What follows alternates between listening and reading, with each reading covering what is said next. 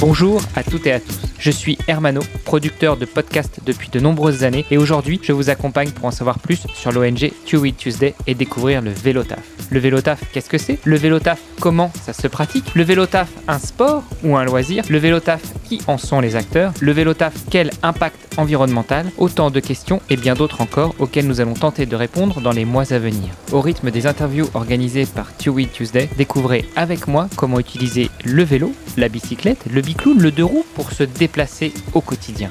Aujourd'hui, je dois l'avouer, quand j'ai tendu le micro à mon invité, j'avais un peu la pression. Après avoir reçu des politiques, après avoir reçu des patrons, après avoir reçu des grands patrons dans ce podcast, c'est la première fois que je reçois un journaliste. Et je suis rassuré, tout s'est bien passé. Je vous propose d'écouter l'échange que j'ai eu avec Laurent Esposito, journaliste de carrière qui s'est reconverti, qui s'est reconverti pour la bonne cause, mais qui n'a pas laissé de côté le journalisme. Allez, prêt?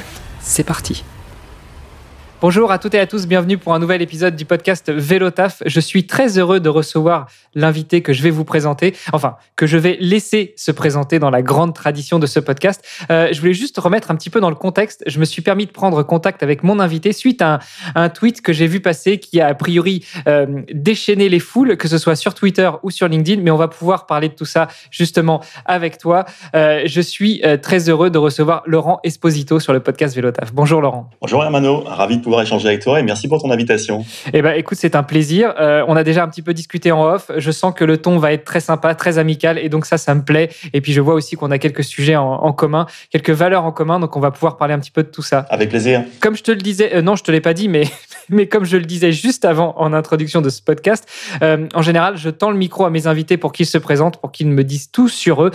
donc déjà, ça me fait plaisir de te tendre le micro parce que en tant qu'ancien journaliste, je suis sûr que tu vas faire une superbe présentation et tu vas avoir une diction exceptionnelle, euh, que tous tes propos vont être bien organisés, bien ordonnés. Euh, mais en plus, eh bien, ça fait partie de ma tradition. Donc, Laurent, dis-nous tout, qui est Laurent Esposito? Oula, gros défi. Écoute, euh, tu sais, ce qui est bien en journalisme, c'est quand tu donnes une indication sur le temps. Parce que moi, quand j'avais un rédacteur en chef, il me disait, bon, Laurent, là, pour le reportage ce soir, tu me fais une 15, une 30. Alors, tu, peux me dire ce que tu veux, je peux te le faire en 30 secondes, je peux te le faire en une minute, trois minutes. Euh, qu'est-ce qui t'arrange pour euh, cette introduction? Euh, C'est vrai que de temps en temps, je donne le ton, je donne le temps. écoute, allez, 3 à 5 minutes. Ça te va? Bon, écoute, on va le faire au pif et ça va tendre vers ça. Ça va. Écoute, merci en tout cas pour pour euh, cette euh, rapide introduction et cette mise en contexte. Donc, je m'appelle Laurent Esposito, effectivement. Je suis un ancien journaliste, tout à fait. J'ai exercé euh, ce délicieux métier de, de, reporter, puis un petit peu de présentateur aussi dans l'audiovisuel, principalement dans les années 90. Donc, ça commence à remonter un petit peu. Je me suis formé au journalisme à, à ce qui est devenu l'école de journalisme de Grenoble et qui était l'université Stendhal Grenoble-3. Grenoble 3. Désolé pour l'énonciation, tu vois. Tu as dit une diction parfaite. je suis totalement imparfait. Donc, je me suis formé au journalisme dans les années 90. J'ai commencé ma carrière à France 3 Alpes et puis euh, j'ai exercé dans pas mal euh, de médias audiovisuels euh, jusqu'aux années 2000. Ensuite est venue la vague Internet. On appelait ça comme ça à l'époque. Maintenant on parle de numérique ou de digital. Et donc j'ai travaillé pour les médias numériques et digital pendant, on va dire, les années 2000 essentiellement. Et puis il y a quelques années, j'ai choisi de m'aligner professionnellement euh, avec des valeurs écologiques et on va se rapprocher du vélo du vélo taf, euh, des valeurs écologiques euh, qui étaient relativement intégrées euh, sur un plan personnel. J'ai décidé de m'aligner sur le plan professionnel avec ces valeurs. Et donc je me suis dit que peut-être que les bullshit jobs, j'en ai eu quelques-uns dans ma carrière, je donnerai pas de nom, mais il m'est arrivé de faire beaucoup de, de comptes rendus, de reporting, de tableaux Excel, de comités de direction. Euh, dans des super boîtes, mais qui n'étaient pas franchement intéressants. et donc, je crois que ça a parlé à beaucoup de gens, ça. Et donc, décider que pour le reste de ma vie professionnelle, j'allais exercer un métier en lien avec les questions liées à l'écologie, euh, avec du sens et de l'impact. Et donc c'est ce que je fais aujourd'hui puisque je me suis formé à ces sujets-là euh, très sérieusement euh, il y a quelques années. Je suis passé par l'Institut des futurs souhaitables avec une formation en, prospective autour de, des questions environnementales. Euh, ensuite, j'ai dirigé une association que certains de tes auditeurs, tes auditrices connaissent peut-être, qui s'appelle la Fresque du climat euh, qui sensibilise aux enjeux climat avec un atelier participatif. Et puis, euh, depuis euh, maintenant le début de l'année 2022, je travaille aux côtés de Magali Payen, qui est par ailleurs fondatrice euh, du mouvement On est prêt, un mouvement de mobilisation citoyenne, et sur sa structure qui s'appelle Imagine 2050, tout est dans le nom quasiment.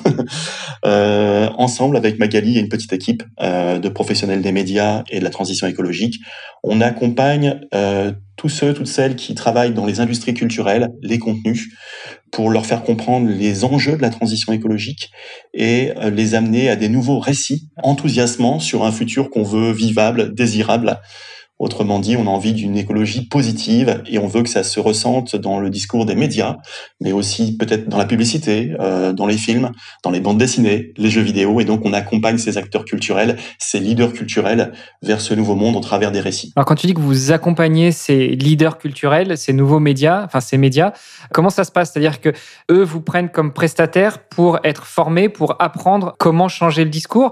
Euh, si je prends par exemple une maison d'édition, euh, est-ce que vous intervenez dans des maisons d'édition et si oui, comment est-ce qu'une maison d'édition va, euh, va donner un ton nouveau à un de ses auteurs euh, Ou est-ce que vous incitez plutôt la maison d'édition à choisir certains auteurs qui vont être plutôt engagés sur ces valeurs-là ou, ou qui voient un meilleur futur en 2050 que celui qu'on nous dépeint depuis quelques temps dans les médias où en gros la planète crame? Alors la, maison d'édition peut avoir sa propre ligne éditoriale et certaines maisons d'édition comme euh, Rue de l'Échiquier par exemple ont volontairement un positionnement très euh, disruptif avec des auteurs qui sont euh, extrêmement alignés sur un certain nombre de valeurs éthiques et écologiques.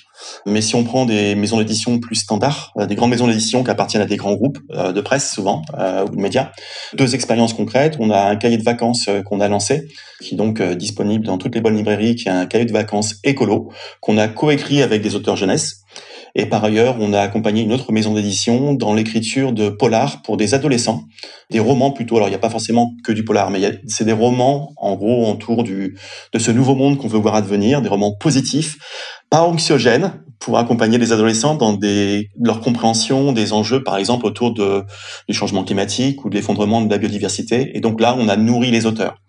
Puis pour aller plus loin, tu parlais de, de, romans, mais on a accompagné par exemple une série télé très populaire qui s'appelle Plus belle la vie, qui s'arrête bientôt sur euh, sur France 3. Mais on a accompagné plusieurs arches narratives de Plus belle la vie pour aider là aussi des scénaristes à orchestrer euh, des récits euh, sur les thématiques qui sont liées à l'écologie, à la justice sociale aussi.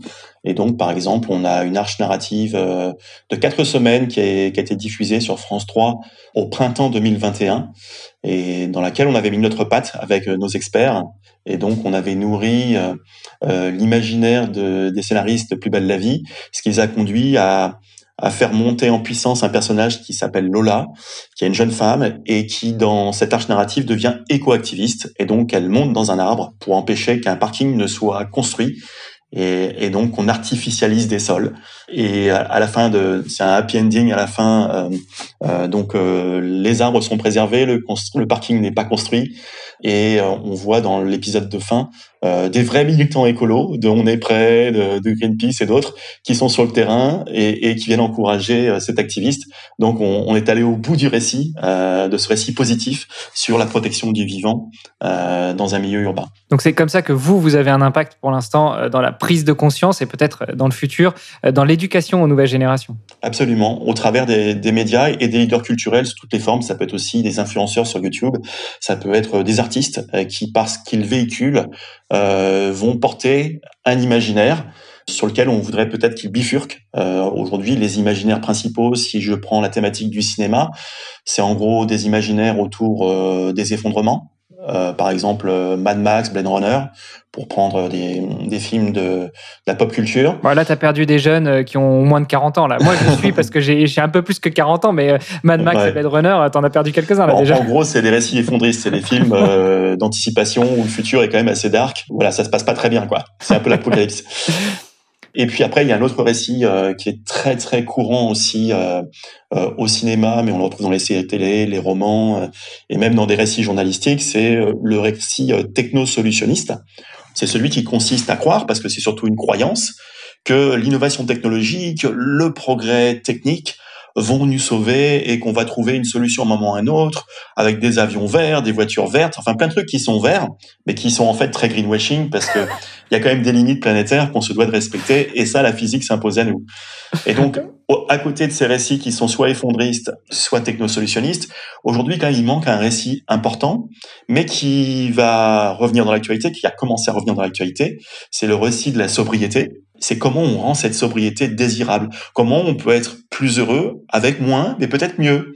Et donc c'est tout l'enjeu aujourd'hui autour de cette bifurcation écologique la sobriété. Et on voit que malheureusement, dans un contexte euh, de raréfaction de, de l'énergie, de changement climatique qui est de plus en plus agressif, euh, on l'a vu cet été 2022 euh, avec le stress hydrique lié à la sécheresse, des canicules extrêmement intenses, des incendies de forêt en France, mais aussi dans d'autres pays. Soudain, le gouvernement français, Macron, son nouveau gouvernement qui arrive cet été, ont décidé que la sobriété, finalement, c'était pas un truc d'amiche, et que ça peut être un truc sexy. Alors on va voir ce qu'ils vont mettre derrière d'un point de vue euh, des, mesures euh, gouvernementales, mais en tout cas, euh, il semble que les pouvoirs publics euh, commencent enfin à se saisir de cette question-là, et nous on est là pour accompagner cet imaginaire et montrer que oui, euh, avoir moins et faire mieux, c'est possible.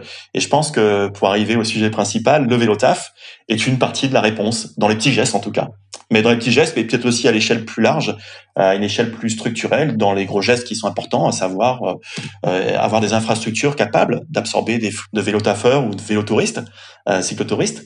Et donc, euh, il y a des enjeux qui sont à l'échelle individuelle, mais aussi à l'échelle collective, au niveau des États, des collectivités, des entreprises aussi le vélotaf, il y a la question de comment est-ce qu'on fait en sorte que euh, quelqu'un qui vient travailler, après avoir pédalé pendant 30, 40 ou 50 minutes, euh, il est présentable à, ses clients ensuite au bureau, euh, il a des honneurs à peu près supportables pour ses collègues de, de, de coworking.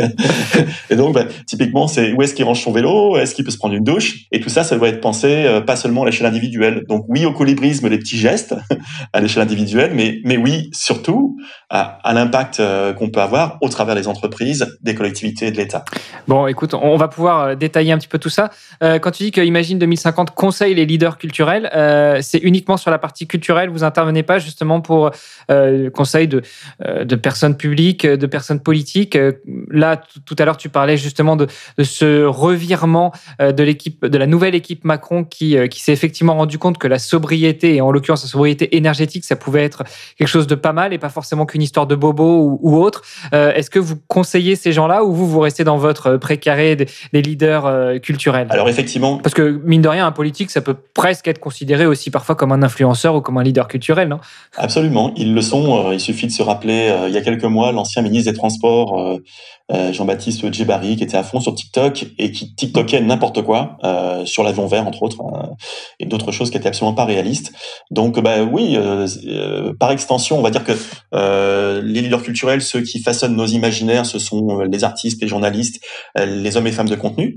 Mais euh, tu as raison de dire que les décideurs économiques et politiques au dernier rang, parce que c'est plus difficile de les faire bouger, ceux-là, les, politiques, sont des, des gens qui aujourd'hui véhiculent des récits. Quand un ministre véhicule un récit sur la croissance verte, euh, là, on peut en trouver plusieurs dans le gouvernement actuel ou le gouvernement passé.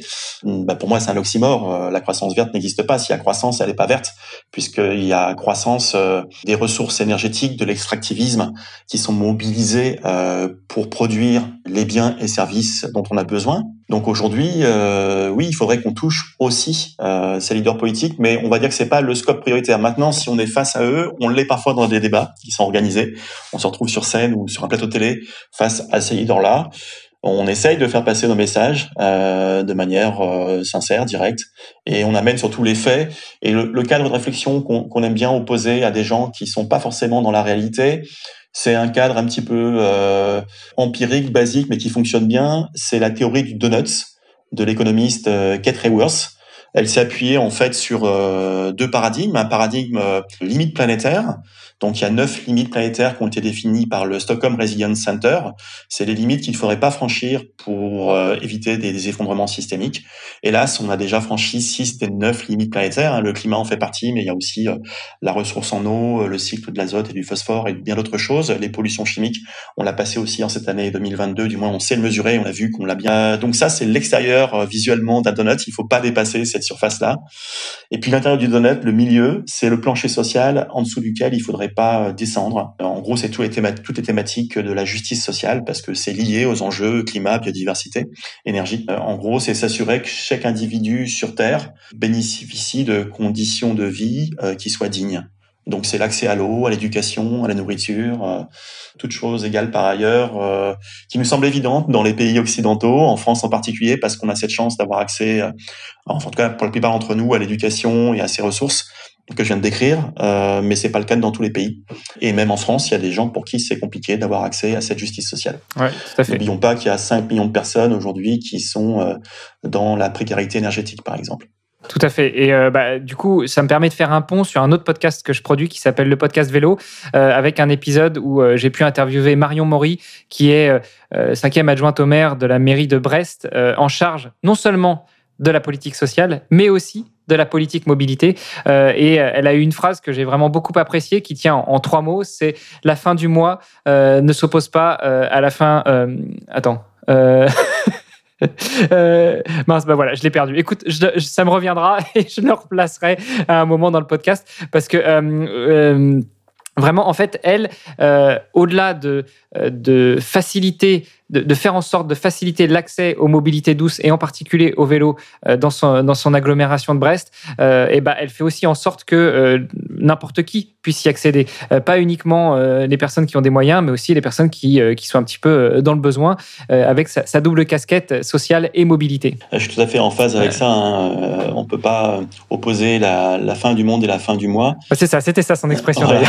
Donc c'est un thème assez commun dans, dans les milieux écologiques et euh, dans les choses qui, pourraient être faites. euh, typiquement, c'est aujourd'hui euh, assurer la promotion au-delà des infrastructures, hein, euh, la, la promotion de euh, d'un certain nombre de mesures qui existent, des mesures économiques notamment, qui sont euh, pro vélo, euh, notamment dans un contexte vélo taf, mais ça peut être aussi pour d'autres activités comme du cyclotourisme, du vélo rando.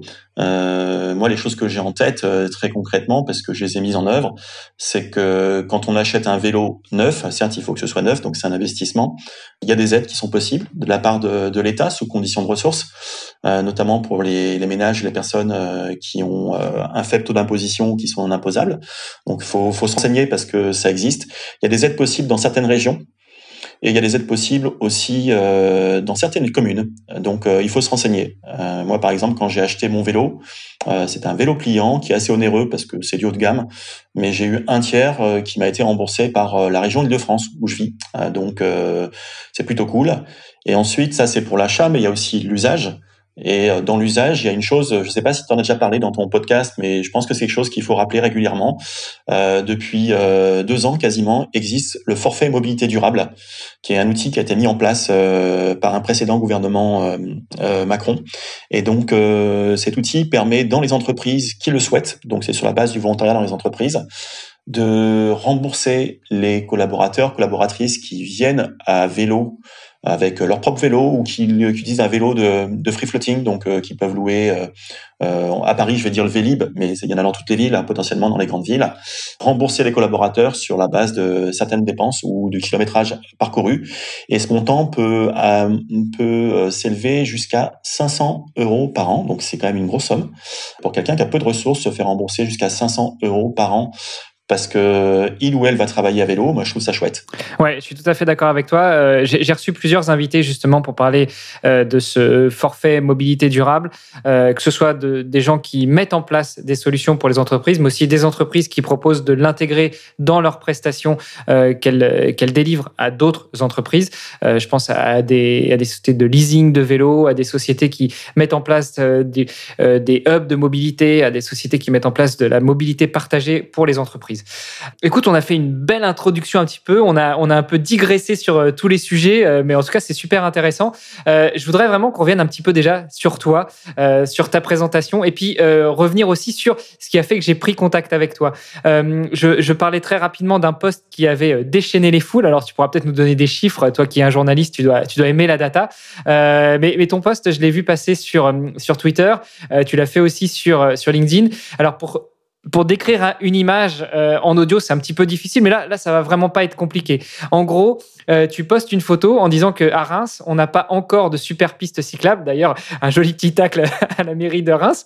Euh, mais on a un pont piste super qui promeut l'usage du vélo. Et effectivement, on voit une image d'un totem. Donc, vous savez, chères auditrices, chers auditeurs, c'est c'est c'est devant toutes les stations-service où vous avez le détail de chacun des carburants et le prix qui va en face. Et donc, on voit le prix qui qui va en face du samplon 95, le prix qui va en face du samplon 98, en face du gasoil, etc. Et puis en dessous, on a une étiquette avec un vélo et un prix à zéro. Donc effectivement, j'ai trouvé ça très marrant de dire que euh, bah voilà, vous avez besoin de carburant pour votre véhicule, bah, vous allez payer tant du litre et si vous utilisez un vélo, bah, en fait c'est gratos. Euh, est-ce que tu peux euh, tu peux revenir un petit peu avec nous sur bah, sur ce partage que tu as effectué, puis surtout ce qui a motivé ce partage? Ouais, alors pour ce qui, a, motivé, merci pour la description qui me semble être assez représentative et bien illustrée pour de l'audio de, de ce qu'il y a sur la photo. Euh, ce qui a motivé ça, ben, en fait, c'est euh, l'esprit nouveau récit dont je parlais euh, dans ma présentation introductive.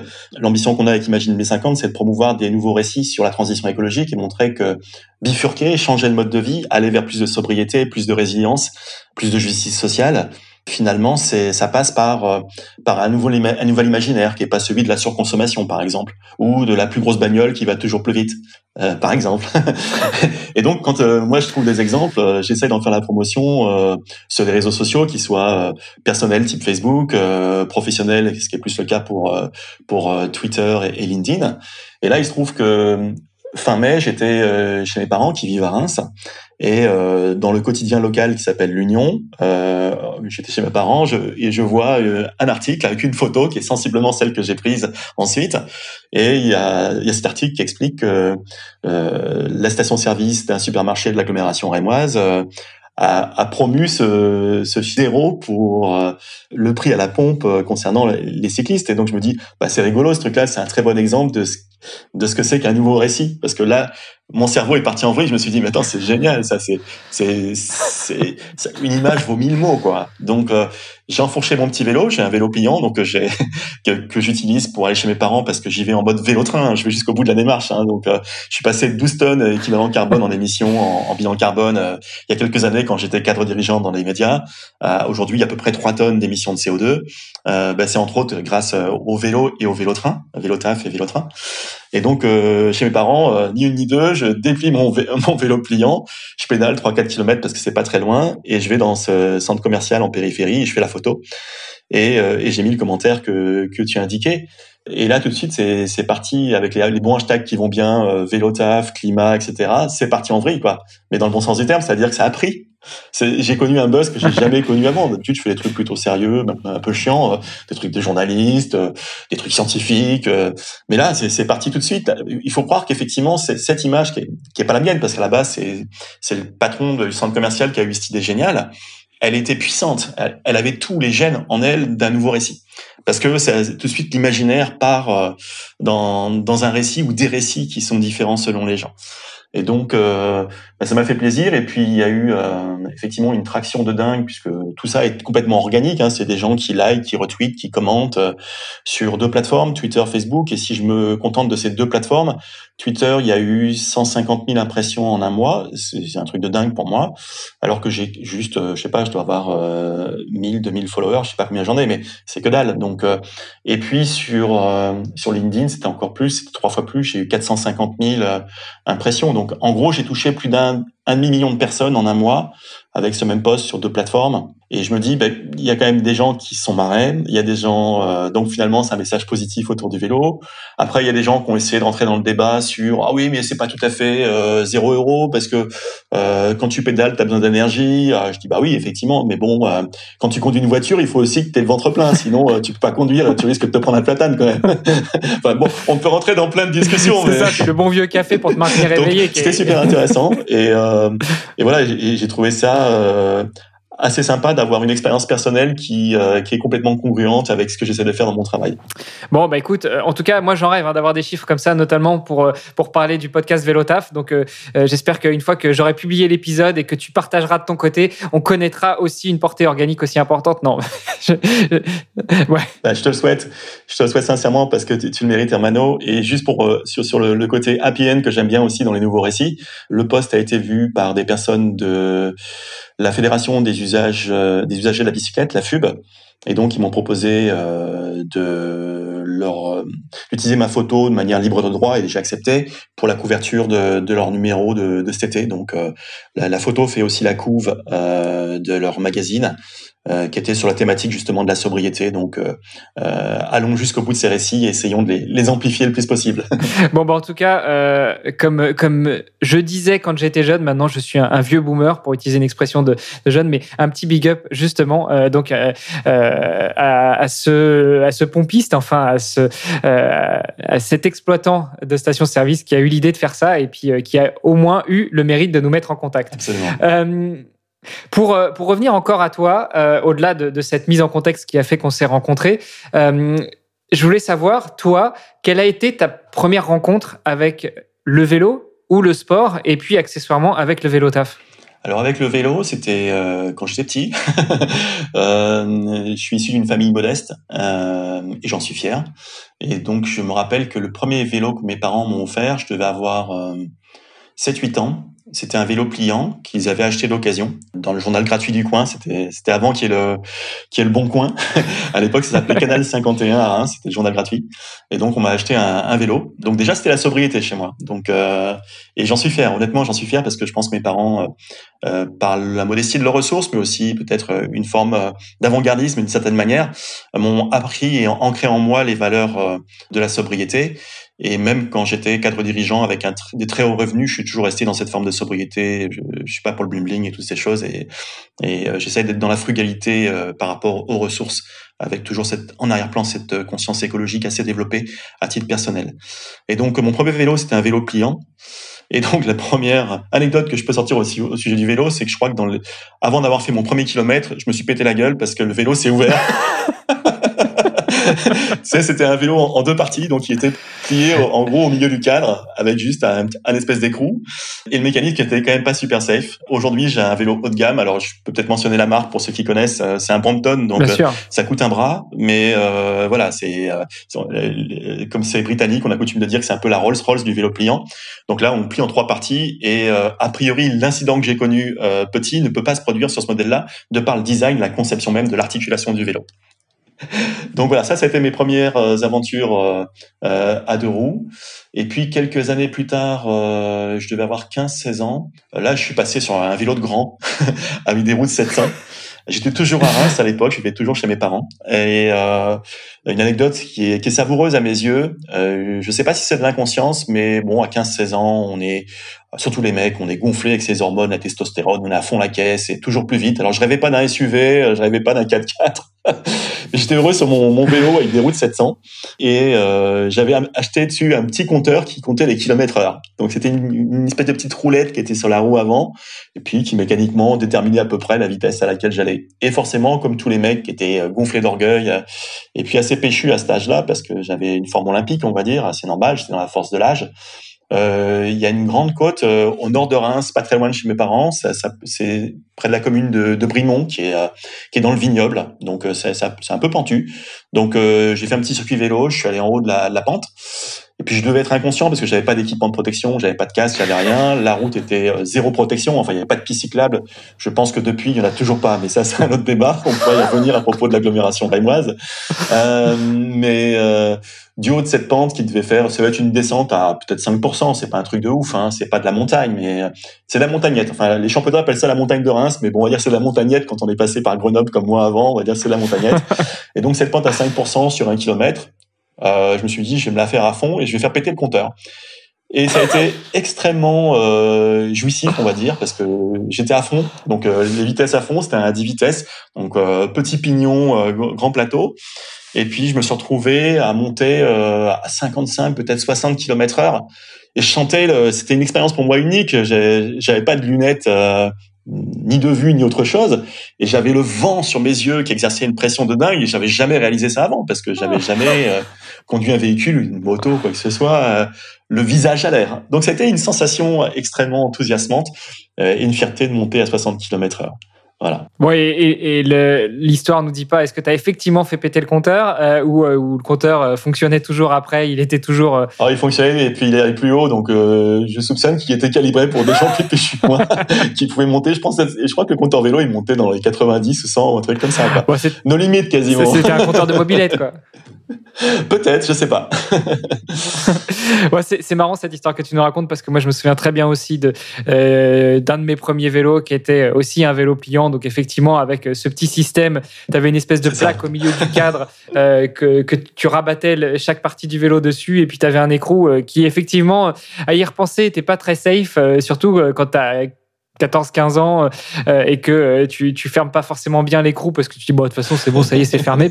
Puis tu fais 200 mètres et tu te retrouves dans un état où tu t'imaginais pas. Et puis, euh, et puis le coup, effectivement, de, de l'ado qui veut absolument descendre le plus vite possible et faire péter le compteur. Combien de fois j'ai fait ça quand j'habitais en Normandie chez mes parents? D'ailleurs, je me souviens même d'une fois, enfin, je me souviens pas en fait, je me souviens juste de m'être relevé, un peu blessé de partout et avec une barrière de, de, de parking qui était cassée. Donc, je, je suppute que j'avais voulu prendre une descente, mais j'avais pas fait attention à ce qu'il y avait à l'arrivée. Et une autre anecdote que je peux partager avec, avec toi et avec nos amis auditeurs, euh, c'est une expérience qui m'est arrivée plus tard quand j'étais euh, journaliste reporter. J'étais à France 3 Alpes à Grenoble et euh, mon acteur en chef euh, m'envoie un, un week-end sur une course cycliste dans les Alpes. Euh, de mémoire, c'était en Haute-Savoie. Et alors là, j'ai vécu une expérience de dingue parce que j'étais avec une équipe, euh, une équipe télé avec euh, à peu près au complet. J'avais l'assistant qui est le gars qui conduit euh, la voiture. j'avais un caméraman, enfin un journaliste reporter d'image, il a une carte de presse. Et je crois même que j'avais un preneur de son. Et donc c'était les grands moyens. D'habitude, on, des fois on n'est que deux, on a un caméraman, un journaliste reporter d'image et, et, le rédacteur, le journaliste. mais là, j'avais l'équipe complète. pourtant, c'était pas une course importante, pas spécialement, c'était pas le Tour de France. Mais alors j'ai vécu l'expérience de l'intérieur de la course. Et donc, on a suivi notamment à un moment une échappée et on s'est retrouvé à, à, à, essayer de suivre avec une, une, voiture qui était une grosse bagnole, euh, qui était euh, euh une, un break avec euh, tout le matos de la télé derrière. Donc on était quand même quatre gros gars dans une grosse voiture avec euh, du matos plein la caisse. Et on essayait de suivre une échappée vélo dans une descente après un col dans les Alpes. Alors le, le, le conducteur était un, un, mec de la télé qui était de là depuis l'ORTF, qui avait qui avait suivi le Dauphiné libéré, le Krieta du Dauphiné libéré, le Tour de France. donc il savait conduire sa bagnole.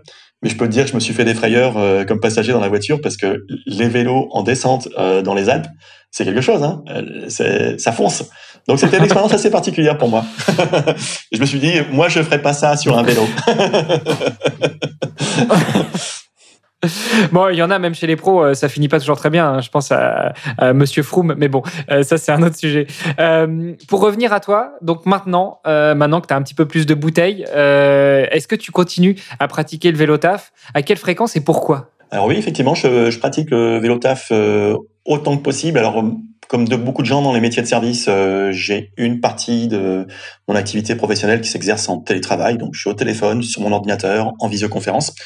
Et heureusement, j'ai aussi des rendez-vous pro. La plupart d'entre eux, parce que c'est les médias, les créations, la création culturelle, la publicité, euh, c'est très parisiano-parisien.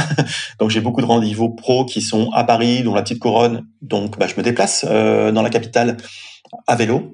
Et donc, euh, en gros, le kilométrage euh, moyen que je fais, c'est entre 200 kilomètres par mois et ça peut monter à 300 certains mois.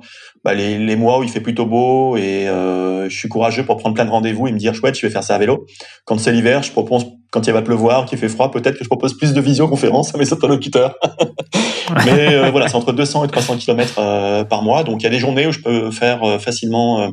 ça m'arrivait, hein, 25 ou 30 km dans Paris parce que j'ai deux trois rendez-vous un peu disséminés aux quatre coins entre guillemets de la capitale. Et puis il y a des journées, je suis chez moi, donc ça fait zéro. ça c'est c'est la moyenne. Et comme j'ai, alors je suis pas aussi péchu que toi au niveau sportif, je suis pas un triathlète mais j'ai quand même passé de marathonien. Disons que j'ai couru une fois le marathon, je l'ai fini en moins de 4 heures. Donc j'en suis, voilà, ah bah donc t'es marathonien, voilà, il y a pas à discuter. euh, je suis finisher comme on dit maintenant. mais euh, j'ai gardé, on va dire, de, des habitudes sportives. Donc euh, chez moi, je fais pas de vélo, mais je fais de l'elliptique. Euh, donc c'est un autre type de mouvement euh, pour entretenir ma condition physique de, quinca. Et donc je suis quand même assez péchu sur le vélo, y compris pour les rendez-vous pro. Alors bien sûr, quand il fait 30 degrés comme aujourd'hui, et j'ai un rendez-vous à 15 heures, je, vais dans le centre de Paris, je vais y aller tranquillou. Je vais éviter d'arriver sointant, transpirant à mon rendez-vous pro, ça fait pas sérieux. Mais c'est quand même globalement, j'essaie d'être péchu, notamment quand il y a moins d'enjeux parce que je rejoins des potes, etc. Donc euh, euh, ce que j'ai fait sur mon vélo pliant, c'est que initialement il était monté avec un plateau euh, de 51 dents et j'ai fait monter un plateau plus grand.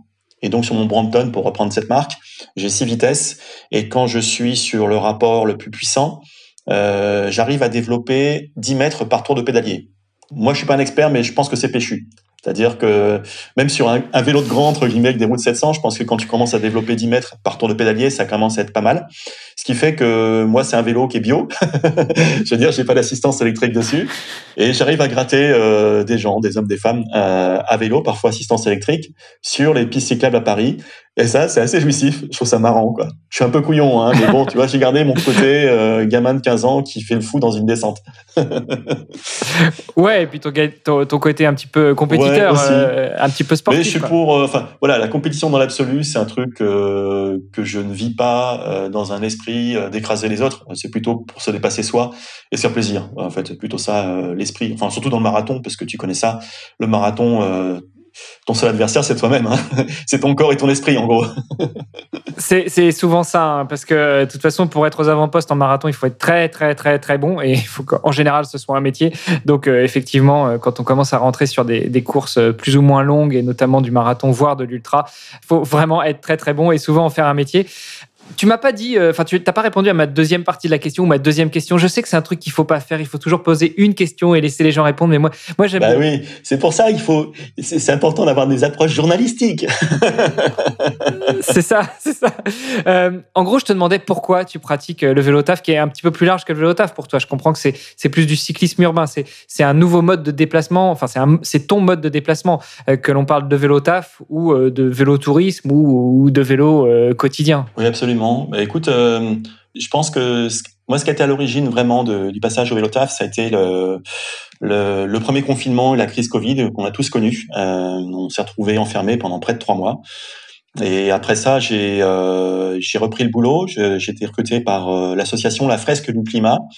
Comme j'avais été méga sensibilisé juste avant par ma formation à l'absession à l'Institut des Futurs Souhaitables, j'ai eu une concordance de facteurs qui s'est battue sur moi. Et donc, en gros, euh, pour des raisons liées à mon impact carbone et donc au changement climatique, pour des raisons qui sont euh, liées euh, au contexte sanitaire post-confinement, le premier confinement, j'avais pas envie de me retrouver euh, euh, justement reconfiné dans des rames de métro à Paris, euh, avec plein de gens qui portaient pas ou peu le masque ou mal.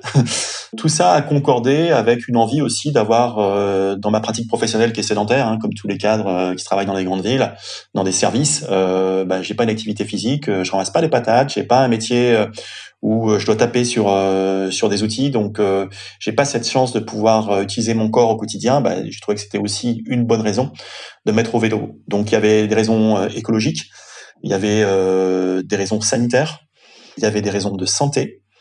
Et puis après, on peut voir aussi l'aspect économique qui est en lien avec ce que je disais tout à l'heure sur le forfait mobilité durable. Il y a un contexte économique qui fait que, en plus, ça coûte rien entre guillemets. moi, mon vélo, il m'a coûté un bras mais il est remboursé entre euh, l'aide que j'ai eue de la région Île-de-France. En gros, sur un vélo qui devait coûter à peu près 1500 euros, il y en a 500 qui ont été remboursés par la région Île-de-France. Et ensuite, j'ai un forfait mobilité durable qui m'a remboursé mon vélo au bout d'un an, peut-être quelque chose comme ça, ou deux ans, mettons. Euh, donc, euh, mm.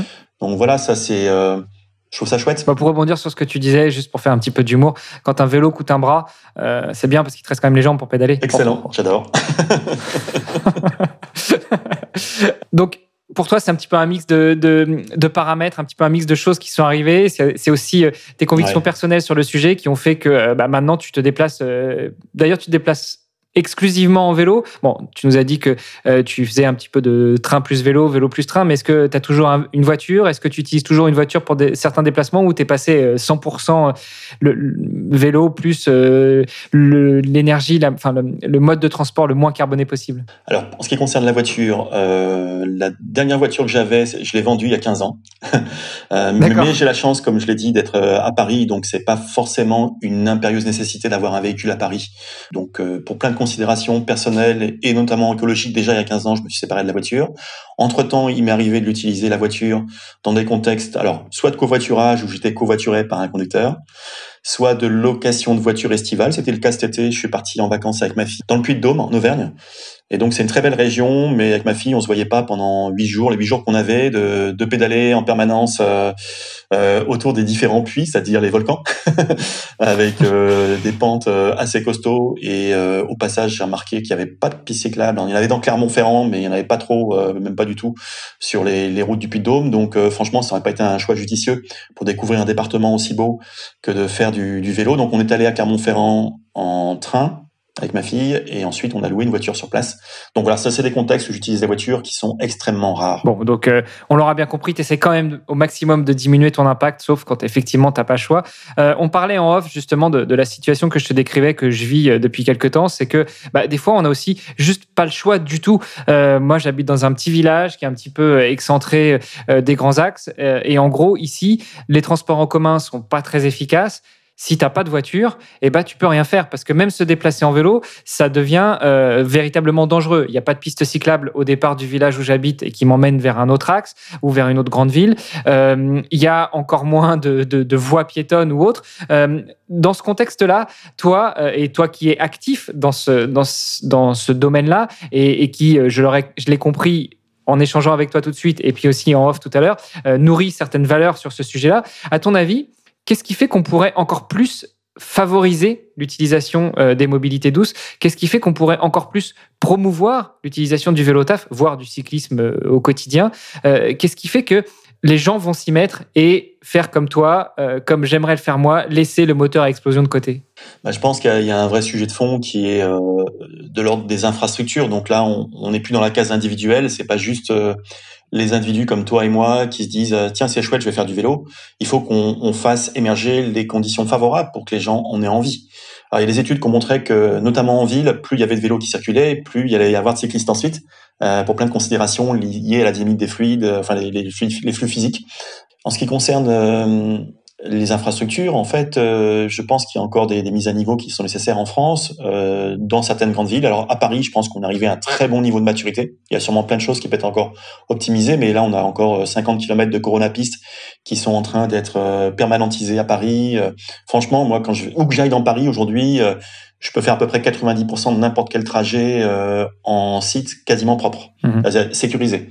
Quand je suis à Reims, euh, il y a quasiment pas de piste cyclable. C'est pour ça que j'ai fait ce fameux tweet un peu combinatoire à l'encontre de la mairie de Reims et de l'agglomération du Grand Reims.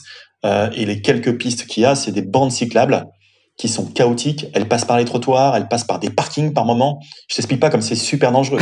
Donc il y a un sujet d'infrastructure. Il faut rendre le cyclisme, euh, quelle que soit la forme qu'on veut lui donner, hein, le vélo taf, le, le tourisme euh, ou autre chose, il faut que ce soit euh, un moment de plaisir et un moment où on se sent en sécurité. J'entends encore plein de gens autour de moi à Paris, puisque j'y vis, me disent non mais à Paris, même avec les pistes cyclables, je me sentirais pas en sécurité sur un vélo.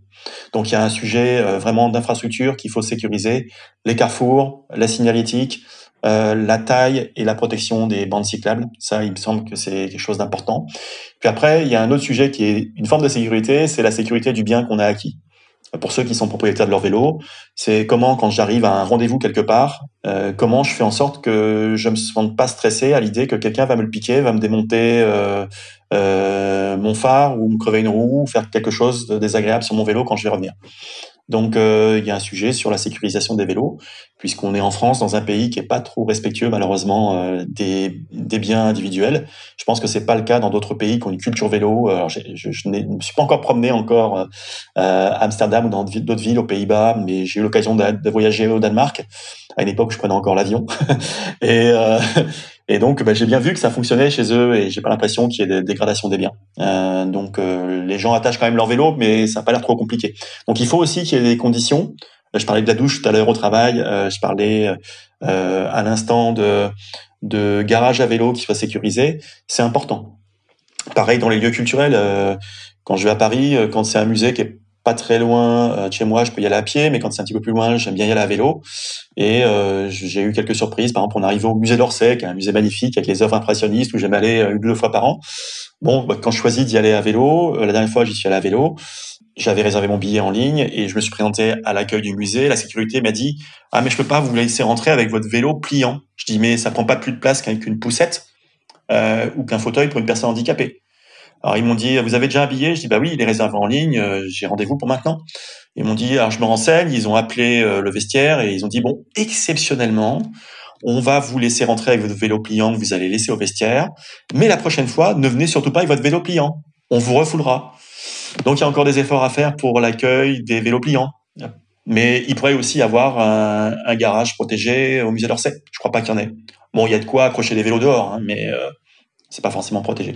Donc euh, il y a tout ce sujet-là euh, autour de la sécurité des biens, des personnes, qui reste à faire en termes de pédagogie. Alors pour réagir sur ce que tu disais déjà sur euh, les infrastructures, euh, je pense que il y a deux choses. Il y a effectivement sécuriser les infrastructures existantes mais ça, c'est peut-être la deuxième phase. La première phase, c'est peut-être déjà de proposer des infrastructures. Parce que, tu l'as dit, il y a des communes où, il y a des communes, il y a des régions où il n'y a même pas du tout d'infrastructure. Et peut-être si on pouvait, euh, dans un premier temps, concentrer certains efforts sur créer des infrastructures, quitte à les améliorer, voire les sécuriser après, ça aiderait peut-être.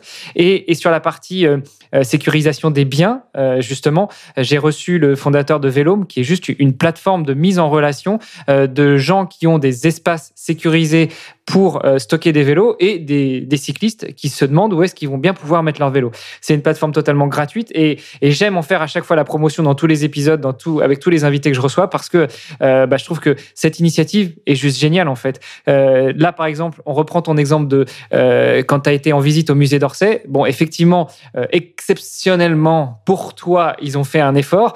Heureusement parce qu'ils savaient pas à quoi ils auraient pu s'attendre après sur les réseaux sociaux. Non, je... tweet. mais, mais mais peut-être que si on prenait aussi l'habitude de, de, se, de se connecter sur des initiatives type vélo, je sais que je vais aller au musée, mais j'ai pas envie de laisser mon beau vélo dehors. Si je me connecte sur vélo, mais je regarde qui est dans la région de, du musée d'Orsay et qui pourrait accueillir mon vélo pendant le temps de ma visite, une heure, deux heures, trois heures, eh ben, ça pourrait peut-être aussi aider à, aller quelque part l'esprit beaucoup plus tranquille et donc à favoriser l'utilisation du vélo au quotidien.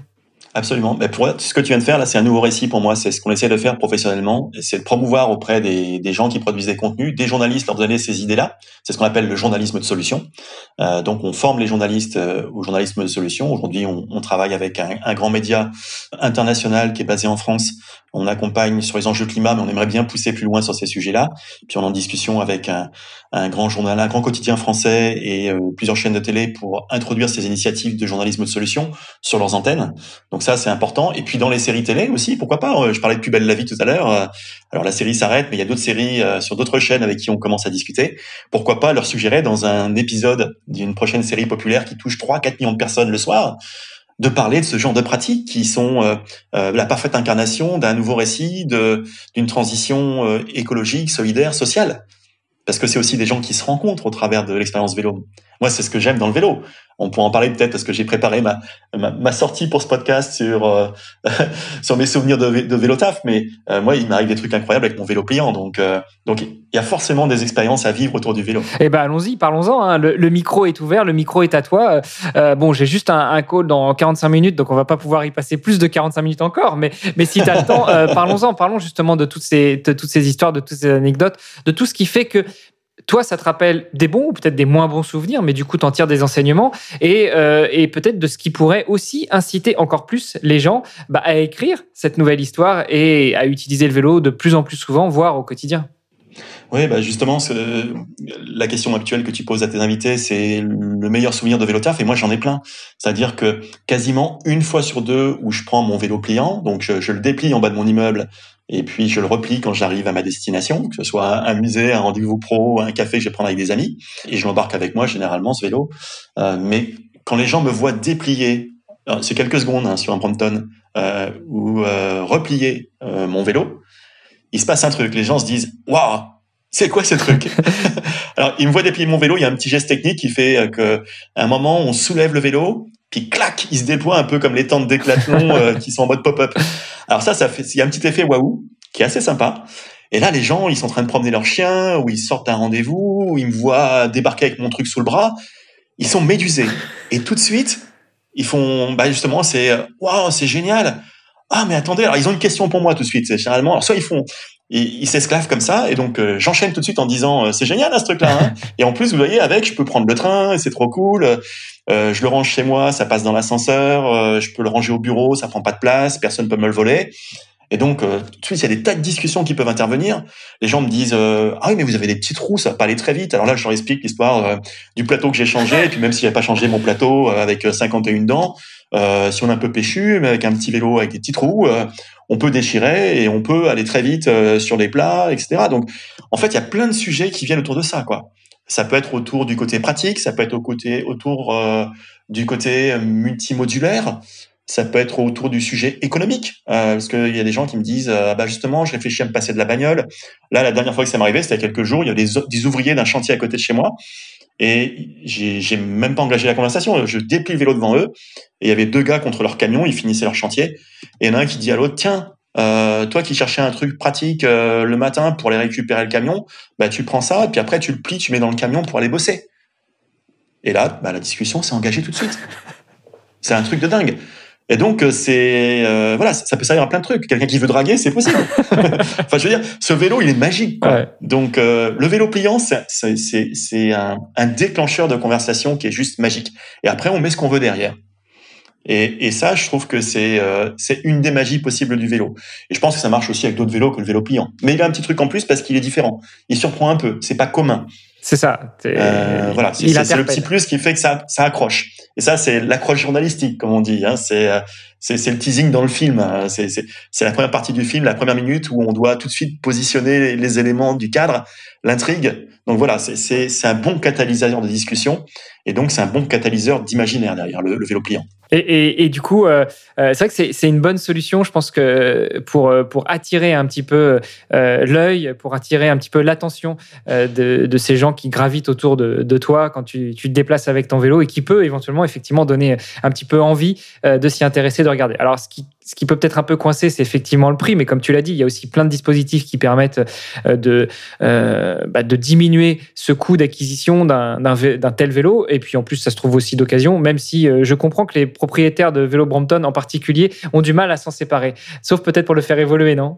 Ouais, peut-être. Euh, à part le customiser, oui, effectivement, mais ils sont réputés pour être euh, revendus au même prix qu'on les a achetés. Et donc, euh, c'est un truc de dingue. Et c'est vrai que c'est bah, ça fait deux ans que je roule avec, donc j'ai dû faire quelques milliers de kilomètres, mais euh, c'est assez robuste. J'ai eu zéro incident en deux ans et je fais faire l'entretien tous les ans par euh, la boutique de, vélo qui, qui me l'a vendu. Ça me coûte euh, 50 euros, un truc comme ça, et, je m'en occupe pas. Enfin, je veux dire, c'est euh, de temps en temps, je remets un petit peu d'huile et, et je regonfle les pneus, mais j'ai pas grand chose à faire au niveau entretien. Et un truc rigolo avec le vélo, mais pas forcément qu'avec un vélo pliant, mais je, constate que exprimer sa joie de vivre sur le vélo, c'est un truc important aussi. Donc ça, c'est un conseil que je peux donner peut-être à, celles et ceux euh, euh, qui aussi pratiquent le vélo taf. C'est faites rayonner votre bonheur à vélo. Euh, parce que c'est ça aussi les imaginaires autour de la transition écologique, du vélo, qu'on le fasse pour des raisons écologiques ou pour d'autres raisons, peu importe. Mais vous êtes sur un vélo, vous faites du vélo taf ou du cyclotourisme ou autre chose. Montrez votre joie d'être à vélo. Et donc euh, moi par exemple, je, me souviens il y a quelques mois, j'avais un déjeuner dans Paris et puis euh, je suis arrivé au rendez-vous, je savais qu'il allait pleuvoir, donc euh, ma petite sacoche euh, devant, j'avais prévu une pèlerine, un poncho. Et donc bah, quand je suis sorti, ça n'a pas manqué, il pleuvait. Et donc les gens m'ont vu m'équiper sur la terrasse, déjà dans le restaurant, ils m'ont vu m'équiper. Alors d'un seul coup, de mec à peu près normal, présentable, je suis passé à petit poussin jaune fluo. enfin gros poussin jaune parce que je suis quand même un gars assez costaud. Gros poussin jaune qui est monté sur un petit vélo que j'ai déployé devant eux avec des petits trous. Et là, les gens, ils se sont dit, c'est un sketch qu'on est filmé, c'est pour une caméra cachée. Et j'avais la banane, tu vois, en plus, la banane jaune, tu vois. Et, donc, euh, les gens étaient mystifiés. Et donc, je leur ai dit, bah ouais, il pleut, mais je suis super content de monter sur mon vélo. C'est bon pour ma santé, c'est bon pour la planète. Et franchement, c'est le kiff de rouler dans Paris à vélo. Et donc, Là, les gens, je pense que je les ai, euh, je leur ai fait leur journée, quoi. C'était une journée, il pleuvait, c'était gris, euh, les Parisiens faisaient la gueule dans la rue, et moi, je leur amenais du baume au cœur, là, instantanément, en montant sur mon petit vélo et en partant avec le smile et déjà l'eau qui ruisselait sur mon visage, tu vois. Et j'étais trop content. Moi, je les ai fait kiffer ces gens-là avec mon vélo. Donc, en fait, je pense que c'est un message à faire passer, c'est que toutes celles et ceux qui pratiquent le vélo peuvent aussi, euh, de manière virale, propager cette, cet imaginaire-là. C'est important qu'on le fasse. Et donc, faut pas hésiter à, à exprimer sa joie euh, a montré qu'on est, euh, on est heureux à vélo. Parce que c'est contagieux, sincèrement. Bah écoute, euh, j'espère en tout cas que, que l'audience t'entendra et puis que l'audience partagera cette joie, ce bonheur et, et, que ça va devenir contagieux. Je préfère cette contagion-là à celle de, de, la fameuse Covid qui nous a bloqué un petit peu tous à la maison. Mais comme aussi. tu l'as dit, il y a quand même eu des, des bons côtés à ce confinement. C'est que bah, les gens se sont découverts soit euh, la possibilité de voyager autrement, de se déplacer autrement. Euh, certains ont découvert ou redécouvert le vélo. Et puis, il y a aussi tout cet aspect infrastructure aussi au niveau public, notamment, et en particulier à Paris. Euh, je crois que c'est le cas aussi dans d'autres grandes villes en France, où euh, bah, des coronapistes sont apparues. Elles sont en train d'être permanentisées. Et donc, l'infrastructure s'améliore. Absolument. Euh, je, voulais te demander aussi, et tu le sais, parce que tu as, as, eu mon petit guide avec les, les, questions que je pose habituellement à mes invités, euh, quel outil tu utilises, toi, pour euh, te déplacer, pour vélo taffer, au-delà de ton Brompton, parce qu'on l'aura compris, tu, tu voues un certain culte à ton, vélo pliant et, c'est tout à fait, tout à fait légitime vu euh, la beauté de, l'objet et sa simplicité d'utilisation. Mais, quel autre outil, quel autre outil tu utilises? Alors déjà, j'ai un autre outil qui est mon plan B, euh, qui est pas B comme Brompton. Euh, ce serait plutôt D comme Décathlon. En fait, j'ai le vélo de ma fille chez moi, euh, qui est un grand vélo euh, standard, un peu plus lourd forcément, plus mastoc. Et euh, quand je sens que je vais pas pouvoir placer mon Brompton là où il faut parce que je vais gêner les gens ou ça va me gêner moi, ça va m'embarrasser, j'ai un grand vélo que je cadenasse dans la rue. Donc déjà ça c'est mon, plan D comme Décathlon, un vélo standard au cas où. Et après j'ai un outil numérique qui est assez standard et très basique. Donc c'est aussi un plan B comme basique cette fois-ci. C'est j'utilise Google Maps. C'est super basique. Euh, et donc dedans, bah, je, je, je, regarde à peu près le, le, trajet que je dois accomplir. Globalement, le truc utilise mon, ma position GPS et donc en fin de journée, je, je vérifie qu'il m'a bien positionné sur les trajets que j'ai faits.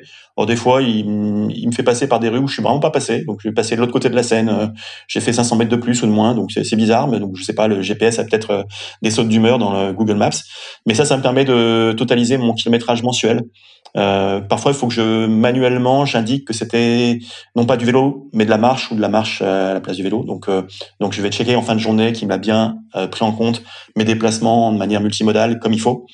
Mais voilà, c'est ça qui me permet de dire que je fais entre 200 300 km par mois. Ok. Bon, écoute, si tu, euh, vu qu'on en est aux recommandations, je t'invite, alors déjà à aller écouter l'épisode où j'ai reçu euh, le fondateur de GeoVélo, euh, mais aussi à utiliser cette appli euh, que je sais pas si tu connais, mais euh, GeoVélo, en fait, c'est un petit peu un, un, Google Maps euh, spécialisé pour le vélo. Ça te permet de tracer tes itinéraires, ça te permet d'avancer, de, de, trouver ton chemin quand tu es sur le vélo, et puis bah, ça doit te permettre aussi de, de pouvoir cumuler, comptabiliser ton kilométrage mais c'est un outil français et puis c'est un petit peu plus adapté au vélo justement que Google Maps.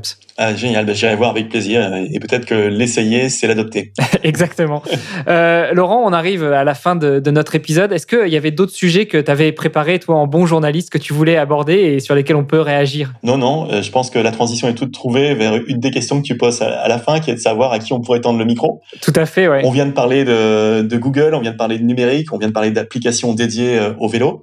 Et donc, euh, moi, un invité que j'aimerais euh, peut-être entendre dans ton podcast à, l'occasion, si tu ne l'as pas déjà reçu, j'espère que c'est pas le cas. Je crois pas que ce soit le cas. C'est un auteur de podcast qui s'appelle L'Octévert. Ça parle de numérique et de climat.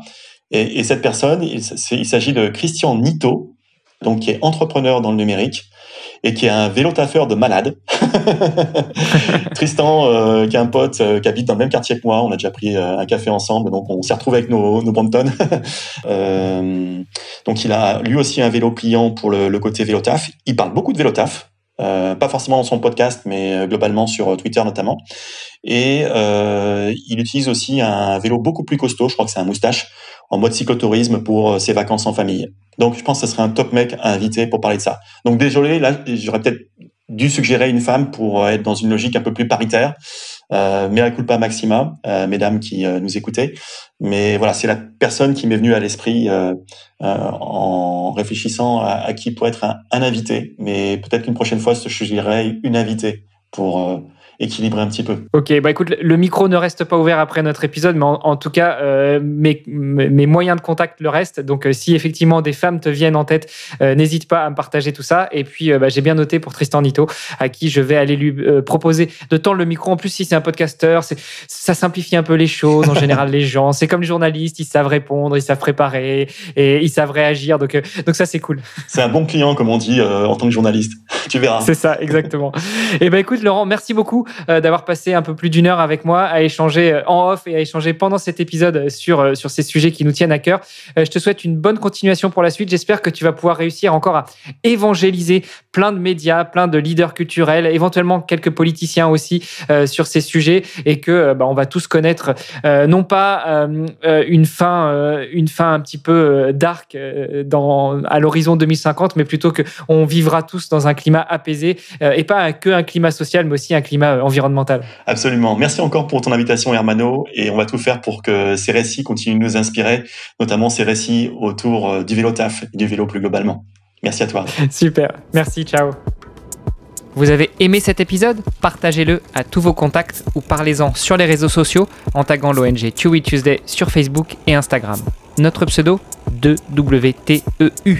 Et si vous êtes entrepreneur, que vous voulez sensibiliser votre personnel ou que vous œuvrez dans le domaine de la mobilité douce, pour rejoindre le mouvement à nos côtés, visitez notre site internet chewytuesday.war. Le vélo vous tente? Commencez par un jour par semaine. À très vite pour un nouvel épisode.